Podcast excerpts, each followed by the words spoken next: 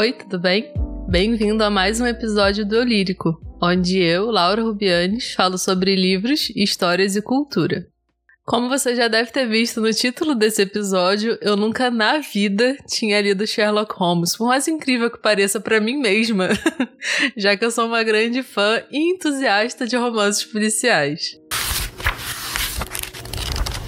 Eu peguei um estudo em vermelho para ler meio que por acaso e por conveniência. Um tempinho atrás eu assinava aquela caixa literária mensal da Tag e acho que foi no final do ano passado. Acho que foi. Eles mandaram de brinde uma mini coleção de clássicos versão bolso, que tinha um estudo em vermelho, Alice no País das Maravilhas e O Alienista, do Machado de Assis. Aí, como já tava um tempo querendo ler um Sherlock Holmes, acabei pegando para ler porque era pequenininho e tal, e ia ser rapidinho. Depois desse de ler, eu fui pesquisar um pouco sobre o livro e descobri que essa é a primeira história do Sherlock, e foi aí que eu me animei em ler mesmo. Vamos falar um pouco sobre o autor? Ao contrário do que muita gente pode pensar, eu inclusa, o Arthur Conan Doyle era escocês e não inglês. Acho que eu pensava isso porque as histórias do Sherlock se passam na Inglaterra, então Acho que faz sentido, né? Ele nasceu em Edimburgo no dia 22 de maio de 1859 e morreu em Crowborough, na Inglaterra, no dia 7 de julho de 1930, com 71 anos, por conta de um ataque cardíaco. Antes de se tornar oficialmente escritor, ele trabalhava só como médico, mas sem muito sucesso na área. E, inclusive foi por causa disso, esperando pacientes no consultório, que ele começou a escrever um estudo em vermelho, em 1880 1982, que foi seu primeiro sucesso e, como eu disse, a primeira história do Sherlock Holmes. Cinco anos depois, o conto foi publicado na Beaton's Christmas Annual, que, como diz o título, era uma revista anual e saía na época do Natal. No ano seguinte, um estudo em vermelho foi oficialmente publicado em formato de livro. Um fato interessante sobre essa edição da revista é que hoje só existem 11 cópias completas dela, tipo, sem faltar páginas e tal, e elas são super valiosas. O Estudo em Vermelho é o primeiro dos quatro romances e 56 contos sobre os casos do Sherlock Holmes e do Dr. Watson, e essas histórias são consideradas grandes inovações no gênero de romances policiais. Eu até pesquisei sobre as datas de nascimento, morte e publicação da Agatha Christie, que é minha autora favorita. Quem me conhece já ouviu os outros episódios aqui do podcast sabe disso, para saber se ela poderia ter tido influências dele e tudo mais. Bom, quando a Agatha minha amiga pessoal Agatha, nasceu, o Arthur Conan Doyle tinha 31 anos já. E quando o Estudo em Vermelho foi escrito e publicado, ela nem tinha nascido ainda. Aí eu fui procurar se existe algum registro de alguma declaração dela dizendo que ela foi influenciada pelas histórias do Sherlock e tal. E descobri que ela fala isso na própria autobiografia. Ela disse que só depois de ter escrito alguns de seus livros, ela percebeu que absorveu mais da escrita do Arthur Conan Doyle do que ela pretendia. Tem até um livro da Agatha Christie chamado Os Relógios, em que o Poirot dá umas dicas de leitura para outro personagem da história, e ele fala que gosta das histórias do Sherlock só por causa da escrita do autor, e não por causa dos casos em si. Uma informação que eu acho legal falar aqui é sobre o título de Sir, que o Arthur Conan Doyle tem. Se você olhar para os livros dele e para as publicações, sempre tem escrito Sir Arthur Conan Doyle, não só o nome dele. Ele recebeu esse título em 1902, por causa dos seus exímios serviços na Guerra dos Boers. Ele foi para trabalhar como médico, mas acabou fazendo outras coisas consideradas tipo incríveis pelos britânicos na época, que se eu for explicar aqui, esse episódio vai ficar com 15 minutos a mais. Pesquisando sobre o Arthur para falar aqui, eu achei muita coisa interessante que eu fico com vontade de contar, mas não dá por causa do tempo. Por exemplo, que ele era amigo do Houdini, aquele mágico, e que ele teve o livro As Aventuras de Sherlock Holmes proibido na União Soviética por suposto ocultismo, porque ele era da religião espírita. Eu tenho a ideia de fazer uns episódios específicos sobre autores, contando sobre a história deles, o trabalho e tudo mais. Se você achar interessante, me manda uma mensagem lá nas redes sociais falando sobre isso que eu vou gostar de saber, se você gostaria de ouvir. Finalmente, vamos falar sobre o livro. Desculpa, é que eu comecei a pesquisar sobre o autor e achei interessante demais para não contar um pouco aqui. Foi para isso que eu criei esse podcast. Como o Estudo em Vermelho é o primeiro caso do Sherlock, é claro que a gente ia ter a história de como ele e o Watson se conheceram. É tão legal. Assim, como todos os outros livros do Sherlock, a história é narrada pelo Watson, que tinha acabado de voltar da Segunda Guerra Afegã, onde ele trabalhou como médico. Ele já chega a Londres procurando por um lugar para morar e alguém para dividir um apartamento. E é aí que ele encontra um amigo e esse amigo apresenta ele ao Sherlock. Assim que o Watson conhece o Sherlock e, consequentemente, nós somos apresentados a ele, ele fica admirado com a inteligência, o entusiasmo e o poder de dedução do detetive. Ah, e é importante falar que o Sherlock não era oficialmente um detetive, ele era tipo um detetive freelancer. Na verdade, ele era químico e trabalhava num laboratório. Então, os dois conversam um pouco e o Sherlock diz que estava de olho no apartamento na Baker Street. Eles já marcam de ir lá olhar no dia seguinte e. surpresa!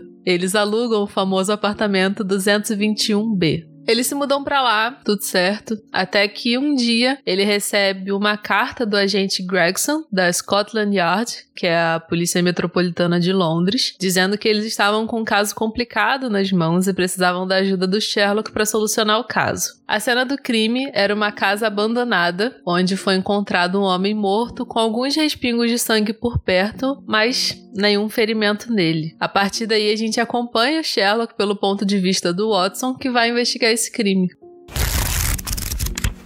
Como esse livro é bem curtinho e foi meu primeiro Sherlock, acho que eu não tenho muito o que falar sobre ele, mas eu vou comparar um pouco a Agatha Christie porque são narrativas super parecidas, dois detetives muito comparáveis, o Poirot e o Sherlock, e porque para mim a Agatha é a maior referência em romances policiais. Eu achei a estrutura narrativa do Arthur muito parecida com a da Agatha, porque vai direto ao ponto da história. Ele não entra profundamente e detalhadamente em plots secundários, nem nada assim, não fica enrolando para apresentar os fatos da história, nem nada. Tipo, o caso é esse aqui, vamos seguir as pistas, procurar novas evidências, testemunhas, analisar a situação e resolver acabou. Eu gosto muito quando os livros têm essa objetividade, não ficam enrolando a trama, sabe? Apesar disso, eu achei a história de Um Estudo em Vermelho um pouco sem graça, porque a trama é muito linear não tem nuances, não tem mistério, não tem fatos ocultos, nem nada assim. E esses são aspectos que eu gosto muito em livros. Ele não te deixa instigado a saber mais e mais sobre tudo que tá acontecendo, não tem um gatilho para te deixar curioso, não tem cliffhanger,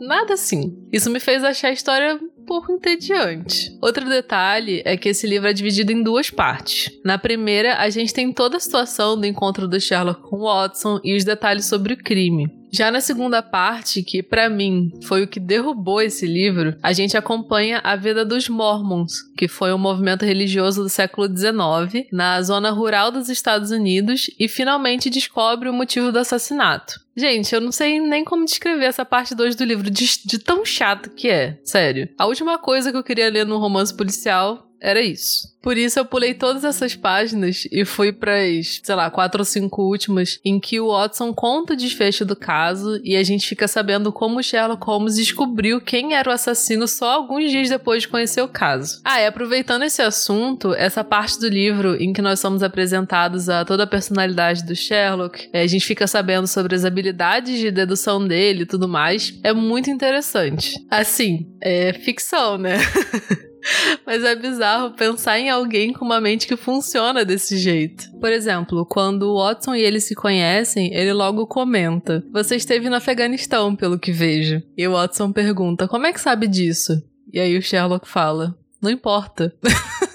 E depois, quando o Watson e o Sherlock estão mais próximos, assim, né? Quando eles estão vendo as coisas do apartamento e tudo mais, o Watson pergunta, tipo, cara, como você sabia que eu tinha acabado de voltar do Afeganistão? Aí ele diz que tem uma certa intuição e dá praticamente um discurso pro Watson de como ele chegou àquela conclusão. E ele diz: Eu sabia que você chegara do Afeganistão. Devido a um longo hábito, a cadeia de pensamentos passou tão rapidamente pela minha mente que cheguei àquela conclusão sem ter consciência das etapas intermediárias. Mas essas etapas ocorreram. A cadeia de pensamentos foi a seguinte: aí está um cavalheiro do tipo médico, mas com ar militar. Portanto, é obviamente um médico do exército. Acaba de chegar dos trópicos porque seu rosto é escuro, mas esse não é o matiz de sua pele. Pois seus pulsos são claros. Passou por dificuldades e doenças, como a sua face desfigurada revela claramente. Seu braço esquerdo foi ferido, ele o mantém de uma maneira rígida e pouco natural. Em que lugar dos trópicos um médico do exército inglês poderia ter sofrido muitas privações e ter sido ferido no braço? Claro que no Afeganistão. Toda essa cadeia de pensamentos não levou nem um segundo. E então observei que você tinha vindo do Afeganistão.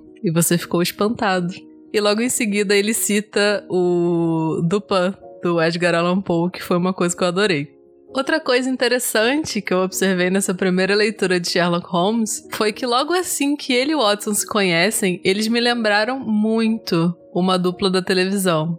Sabe quem é? um médico que gosta de desvendar enigmas em seus pacientes. Tem uma personalidade muito peculiar. É um cara bem culto. Tem um melhor amigo que vive tirando ele de algumas furadas e acaba acompanhando em outras. O House da série House e o Wilson. Inclusive, os sobrenomes deles têm até as mesmas iniciais do Holmes e do Watson. Eu achei as duas relações tão parecidas que eu resolvi procurar sobre. E adivinha o que, eu achei? O House e o Wilson realmente foram baseados no Holmes e no Watson. O próprio David Shore, que foi o criador da série, já confirmou essa referência aos personagens e principalmente a relação da personagem do Holmes e do House. Eu fiquei muito feliz quando eu confirmei essa minha teoria, porque eu amo essa série e fiquei me sentindo a própria detetive, né? Ah, e uma última observação sobre esse livro. Eu já falei em outros episódios aqui que eu amo quando o título do livro não é óbvio e a gente só descobre a que ele se refere durante a leitura. Um estudo em vermelho era um título que parecia muito sem sentido para mim, tipo, como assim um estudo em vermelho? O que, que é vermelho? O que, que é esse vermelho? Como que você vai estudar vermelho? Esse título se refere a uma hora em que o Sherlock e o Watson estão conversando sobre o caso e o Sherlock fala: se não fosse por você, não teria saído de casa e teria perdido o estudo mais sofisticado que já encontrei, um estudo em vermelho, hein? Por que não deveríamos usar um pouco do jargão do ofício? O fio vermelho do assassinato corre pela trama sem cor da vida, e nosso dever é desenredá-lo, isolá-lo e expor cada um de seus milímetros. Resolveu todas as minhas dúvidas sobre o motivo desse título. Com tudo isso, minha nota para um estudo em vermelho foi 3,8. Nem 3,5 porque seria muito baixo, nem 4 porque seria muito alto. Eu adorei os aspectos da história relacionados aos personagens principais, as personalidades deles, a relação entre os dois, o jeito como é, eles se conhecem, assim, e já saber tudo o que vai acontecer depois, que eles vão ser, tipo, muito amigos e que. Assim, todo, todo o conhecimento geral que cerca o universo Sherlock Holmes. Eles morarem no 221B da Baker Street e, e o cachimbo, a lupa, que são instrumentos que já são apresentados nessa história, que são muito muito emblemáticos do Sherlock Holmes. Eu achei todos esses aspectos do livro muito, muito, muito legais. Mas eu achei todo o restante do livro muito sem graça, muito chatinho, principalmente a parte 2, sobre os Mormons, que eu pulei toda. Nem, nem me dei o trabalho de ler.